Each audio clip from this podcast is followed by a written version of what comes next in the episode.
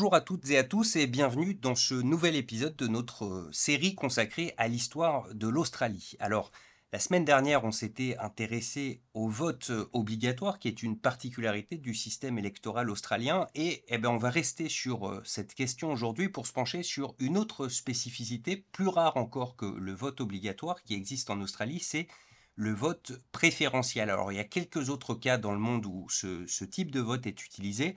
Euh, les Indiens et les Irlandais notamment élisent ainsi leur président mais ça reste extrêmement rare euh, dans les euh, démocraties à travers le monde. Pour en parler, comme d'habitude, nous retrouvons l'historien Romain Fati. Bonjour. Bonjour, merci de me recevoir.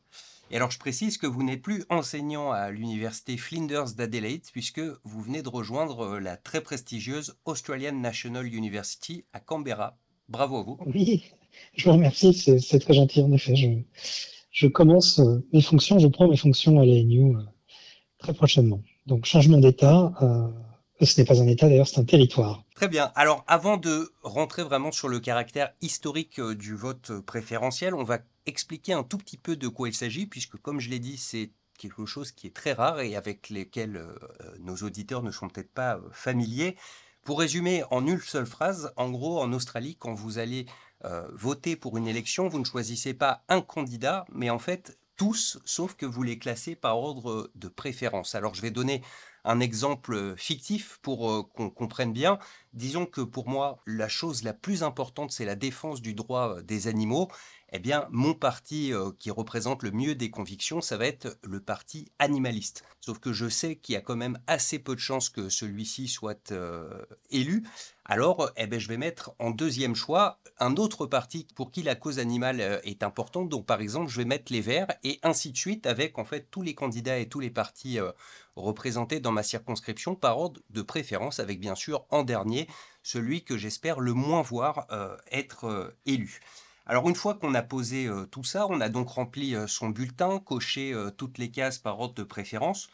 On arrive au moment du dépouillement et là, Romain, est-ce que vous pouvez nous expliquer ce qui se passe concrètement? Alors je vais vous répondre en deux temps.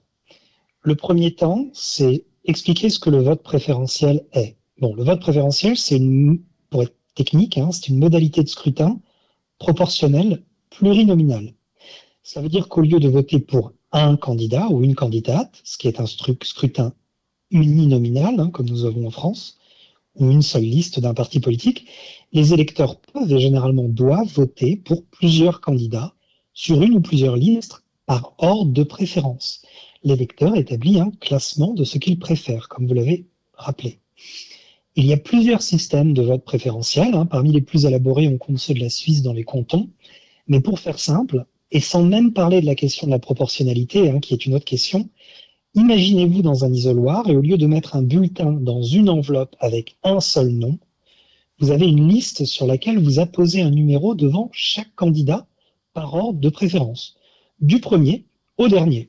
Donc vous avez une feuille qui, admettons, euh, il y a 15 noms, bon, et eh bien, euh, de 15 partis différents. Vous allez écrire de 1 à 15 euh, votre classement, ce que vous préférez en fonction de vos convictions politiques. Ça, c'est le premier temps. Expliquer ce que ce que c'est vraiment techniquement. Pour vous répondre sur votre question de qu'est-ce qui se passe une fois qu'on a donné, euh, rendu son bulletin dans, dans l'urne, je dois m'arrêter un instant sur euh, ce qu'on appelle le instant runoff voting. Pour le traduire peut-être mal en français, c'est le vote au classement instantané qui est une des méthodes du vote préférentiel. C'est un des systèmes de vote préférentiel, donc utilisé en Australie, euh, mais aussi dans, certaines élections américaines. Le but du vote au classement instantané, c'est d'établir une majorité dans chaque électorat et d'éviter, par exemple, des situations comme des triangulaires où ce n'est pas nécessairement les idées majoritaires qui l'emportent. Donc Grégory, dans votre situation, voici ce qu'il se passerait. Vous avez voté en Australie, euh, s'il y avait 12 candidats, vous avez fait vos préférences de 1 à 12. Très bien, comment on dépouille ça? Les bulletins sont d'abord compté et ordonné par ordre décroissant du candidat qui a reçu le plus de voix, dites primary vote, les premières voix, donc la personne qui a recueilli le plus de votes au numéro 1, jusqu'à celle qui en a reçu le moins. Donc si vous avez 12 candidats, euh, celui qui a reçu le plus de voix numéro 1 va être en premier et celui qui en a reçu le moins sera euh, dans la position numéro 12. Si un candidat obtient plus de 50% des voix de premier choix exprimées, il ou elle est élu directement. C'est rare, et donc, mais ça arrive hein, dans les circonscriptions où vous avez un candidat assez populaire. Dans la majorité des cas, une fois le classement établi, le premier candidat sera bien en dessous de 50%. Ce qui fait qu'on va chasser les voix secondaires, tertiaires, etc., jusqu'à obtenir le candidat le plus populaire. Donc on commence par éliminer le dernier classé, celui avec le moins de première voix, de voix numéro 1, en reprenant ces bulletins et en les attribuant au second choix. C'est-à-dire que la personne qui a reçu le moins de voix, on va reprendre ces bulletins-là et on va voir ce qui était en place numéro 2. Et ces places numéro 2 vont logiquement être attribuées aux candidats auxquels elles ont été données. Et vous faites ça jusqu'à ce que vous ayez un premier candidat avec plus de 50% des voix. Donc, on continue si nécessaire à éliminer par le bas le dernier, puis l'avant-dernier, puis l'avant-avant-dernier. Leurs voix sont redistribuées. Et quand vous arrivez au candidat qui reçoit, qui est, préféré finalement par une majorité des gens, cette personne-là est déclarée élue. Donc, dans cette situation, ce qui est paradoxal, c'est que vous pouvez être le candidat qui a reçu le plus de voix premières, mettons 30%, mais ne pas être élu si le second candidat le troisième obtient un report de voix des partis avec la même obédience.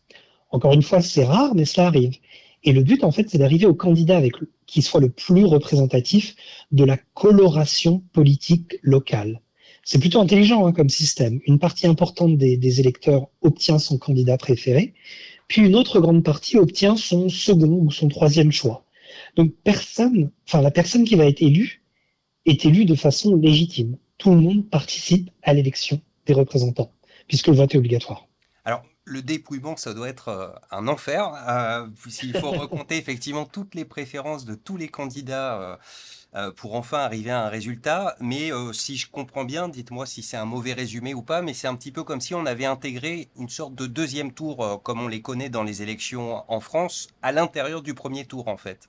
Alors plus que ça, si par exemple vous avez 15 candidats, et que vous éliminiez donc euh, le dernier, vous redistribuez les voix, l'avant-dernier, avant-avant-dernier, avant-avant-avant-dernier, vous pouvez avoir 3, 4, 5, 6 tours, mais qui se passent au même moment. Ok. Alors moi, ce que je trouve euh, assez admirable dans, ce, système de vote préférentiel, c'est qu'en fait, euh, ça permet d'éviter euh, de tomber dans ce qu'on appelle le, vote utile. Pour reprendre le cas de mon euh, parti euh, animaliste, si je suis en France et que c'est la cause que je veux défendre absolument, je vais être tenté de voter pour, mais comme je sais qu'il y a très peu de chances qu'il gagne, au final, je me dis que ma voix ne va servir à rien et que c'est probablement un parti qui a des idées radicalement opposées qui, mathématiquement, va en bénéficier là je peux malgré tout, à travers ce système de préférence, défendre un camp, si j'ose dire, et, faire en sorte que ma voix aille quand même euh, du côté d'un candidat qui, défend euh, mes couleurs, on va dire. Tout à fait. Ça, c'est réellement euh, l'intérêt du vote au système préférentiel. Et c'est ce qui, à certains égards, le rend quand même assez démocratique. Je reprends le cas classique français de, de 2002 et euh, de Chirac-Le Pen, puisque euh, les partis de gauche s'étaient présentés de façon totalement éclatée.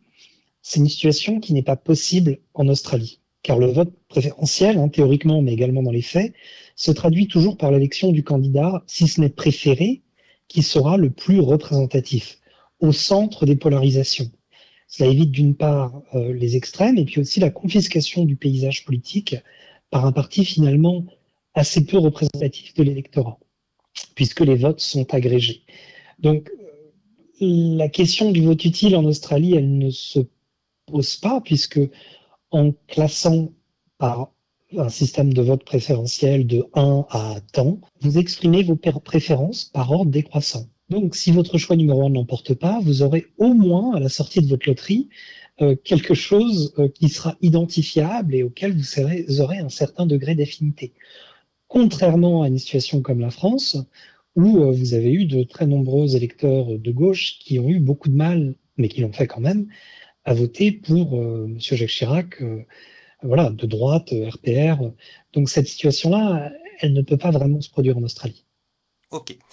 Alors maintenant qu'on a posé euh, toutes ces bases, on va parler un peu de l'histoire. Donc euh, le vote préférentiel en Australie, il a été adopté en 1918 et justement, alors on n'était pas dans une situation comme la présidentielle de 2002 en France, mais pour le dire un peu vite, la droite, euh, depuis 1901, avait systématiquement remporté les élections et, donc était au pouvoir en Australie. Et juste avant 1918, il y a eu des élections où pour la première fois, ils ont perdu et justement parce que la droite était allée diviser à cette élection et deux grandes formations euh, politiques qui, euh, à L2, avaient plus de voix que la gauche, mais comme ils étaient arrivés euh, séparément, eh bien, c'est le Parti travailliste qui l'a emporté. Tout à fait. Alors, le système de vote préférentiel en Australie, il a été introduit pour des raisons politiques en 1918 sous le énième gouvernement Hughes, Billy Hughes, qui est, une personnalité politique australienne assez exceptionnelle en termes de longévité. Pour faire bref, euh, je crois qu'il a eu plus de 50 ans de carrière à l'Assemblée nationale locale. Euh, et puis, il a été Premier ministre de tout un tas de gouvernements avec des couleurs politiques différentes. Euh, il est passé quand même de gauche au centre et à droite.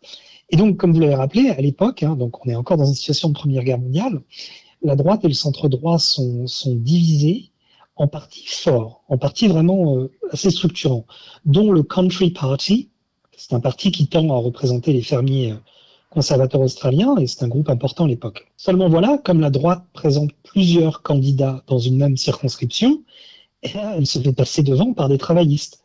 Pourtant, euh, l'ancien parti de Hughes, hein, donc en fait c'est pour ça qu'il en connaît très bien les ressorts. C'est-à-dire que la gauche pouvait parfois gagner quand vous aviez deux partis de, de droite assez forts qui divisaient leurs voix.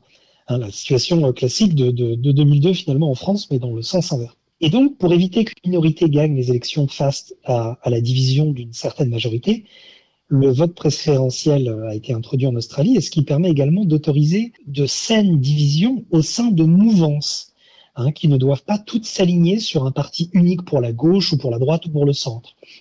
C'est bien que nombreux ont été les gouvernements australiens à fonctionner sur des coalitions plutôt qu'un grand parti majoritaire unique. Il n'y a pas de RPR, il n'y a pas d'UDR, il n'y a pas de PS. Enfin, ça existe. Vous avez le Labour, vous avez les, libéraux. Mais au sein de ce qu'on identifie comme un grand parti, en fait, vous avez une pluralité de petits partis qui fonctionnent en coalition. Et donc, en France, l'unification d'un parti, ça représentait le travail d'une vie. hein. On pense à Mitterrand, on pense à Chirac. Euh, peu ont été euh, les Giscard et, les Macron euh, qui ont créé leur parti. Donc généralement, il faut rassembler le parti pour gagner. En Australie, la question se pose pas grâce au système de vote préférentiel ou au sein d'un mouvement hein, qu'on va appeler le centre ou la droite ou la gauche. Vous avez des partis qui vont travailler ensemble parce qu'ils ne se posent pas de, de danger existentiel c'est pas l'un ou l'autre qui gagne. C'est en travaillant ensemble au sein d'une coalition, finalement, on peut faire avancer nos idées. Et donc, euh, ça fonctionne plutôt bien hein, parce que finalement, vous avez un système qui va être plus en, ligne avec les opinions euh, politiques de la majorité des gens. Et donc, avant que le vote préférentiel soit établi au niveau fédéral en Australie en 1918, il était pratiqué dans certains États, euh, comme le Queensland à partir de 1892, et puis la Tasmanie euh, depuis 1906 avec un système de, vote transférable en réalité euh, de, classement. Donc c'est une idée qui fonctionne bien en Australie et, moi je me souviens quand je suis arrivé ici, je trouvais ça assez bizarre en fait hein, par rapport au mode un peu décisif de scrutin qu'on a en France mais finalement, les Australiens, ils sont très, très attachés. Alors, euh, depuis tout à l'heure, on fait l'éloge euh, du système de vote préférentiel, mais on a quelques exemples concrets, y compris des exemples très récents, qui montrent que parfois, euh, ce système peut conduire à des situations un petit peu aberrantes. Alors je rappelle que les électeurs sont toujours libres de choisir leur ordre de préférence sur leur bulletin comme ils le veulent, mais les partis euh, de leur côté, en général, euh, signent des accords de préférence euh, entre eux et font des suggestions aux électeurs. si vous avez déjà voté en Australie, vous avez dû voir à l'extérieur des bureaux de vote des gens qui vous distribuent ce qu'on appelle des How to Vote cards. Qui, qui vous suggèrent un ordre de préférence à établir si ce parti est celui que vous pensez être celui qui vous représente le mieux. Et donc pour donner un exemple très concret d'une personne qui a été élue alors que objectivement, elle n'aurait peut-être pas euh, dû l'être, c'était les élections d'État en Australie occidentale en 2021, le Daylight Saving Party, donc, euh, dont le seul euh, objectif politique, c'est de faire adopter à l'Australie occidentale euh, le passage heure d'hiver, euh, heure d'été, qui n'existe pas là-bas comme euh, dans le Queensland. Et donc, l'un des membres de ce parti a été élu alors que dans les votes primaires, donc les, premières préférences, celui-ci n'avait recueilli que 0,24% des voix. Ça semble complètement ubuesque. Alors, oui et non. Parce que, en fait, ça tient à comment vous voyez l'essence d'une démocratie certains Australiens qui ne, euh, comment dirais-je, ne seraient pas des supporters de ce parti, pourraient néanmoins vous répondre, mais c'est une bonne chose que même toutes les minorités soient représentées, plutôt que d'avoir un Parlement qui épure et trace les grandes lignes des grands partis. En réalité, effectivement, c'est fort possible hein, de, voir euh, que euh, une totale, enfin, des, situations un peu ubuesques se présentent, mais elles ne vont pas, euh, elles ne vont pas détruire ou, poser un défi monstre au système politique australien qui va les absorber. C'est pas un problème pour ce système euh, euh politique. En fait, le but est vraiment d'avoir euh, un parlement ou une assemblée qui représente l'électorat dans toute sa diversité tout en rendant euh, la vie politique fonctionnelle. Et j'insiste là-dessus. Et je voudrais faire un petit détour historique par la France pour que euh, ça parle peut-être plus à, nos auditeurs. On peut se dire, alors vous êtes arrivé à ce moment-là de, la, conversation, que ah, finalement le système préférentiel euh, c'est pas mal parce qu'on évite les triangulaires ou parce qu'on évite le vote utile. Mais le système électoral français, en réalité, celui que nous avons en ce moment de la Ve République, euh, quand, il est, quand il est élaboré, hein, en 58, le but, c'est justement d'éviter l'éclatement des voix dans plein de petits partis auxquels vous faites écho, hein, euh, euh, qui seraient incapables de former un gouvernement. Rappelons-le, hein, la quatrième République, en 12 ans, entre 1946 et 1958, c'est l'instabilité ministérielle chronique avec 22 gouvernements. 22 gouvernements en France en 12 ans. Donc en 58, la nouvelle constitution propose des scrutins plus directs, appelé scrutin majoritaire uninominal à deux tours. Pour faire simple, c'est le scrutin de l'Assemblée nationale, hein, celui qu'on connaît aujourd'hui. Au lieu d'avoir juste un tour préférentiel comme en Australie, où on classe tous les candidats, les Français ont deux tours pour se décider. On peut donc dire que d'une certaine façon, le deuxième tour sert aussi à choisir ce, ce qui vous déplaît le moins si votre premier candidat n'est pas arrivé au second tour. Bref, la France a connu des scrutins électoraux plus représentatifs que celui qui régit le pays aujourd'hui. Mais euh, quand le paysage politique a deux partis forts, hein, le PS et le RPR-UMP, le système électoral de la Ve République marche bien. Et le but est de donner une majorité claire au gouvernement pour qu'il ait les, coups des franches. Cela a marché sous De Gaulle, sous Pompidou, sous Giscard, Mitterrand malgré les cohabitations, et cela a commencé à craquer sous Chirac quand il dissout l'Assemblée nationale avec la cohabitation des, de ce qu'on appelait à l'époque la, gauche plurielle ce qui a permis de former un gouvernement, le gouvernement Jospin, en s'alliant derrière le PS, mais de perdre l'élection présidentielle suivante en faisant cavalier seul, tous ces partis euh, s'étant disloqués. Depuis Sarkozy, et avec une accentuation sous le président Hollande et redoublée sous le président Macron, les majorités s'effilochent, et notre système électoral clair et efficace et qui a fonctionné pendant des décennies perd le souffle. Et d'aucuns voudraient en changer, car en effet, il favorise les, partis, les majorités nettes plutôt que la diversité et le consensus. C'est notre côté Sancho, le côté latin. L'Australie de tradition plutôt britannique préfère le système préférentiel. Pourquoi? Parce que ça responsabilise les électeurs. C'est-à-dire que votre représentant est réellement votre représentant, puisque dans tous les cas de figure, vous aurez voté pour cette personne, que vous l'ayez classée première, à moitié de classement, ou euh, dernier de votre classement.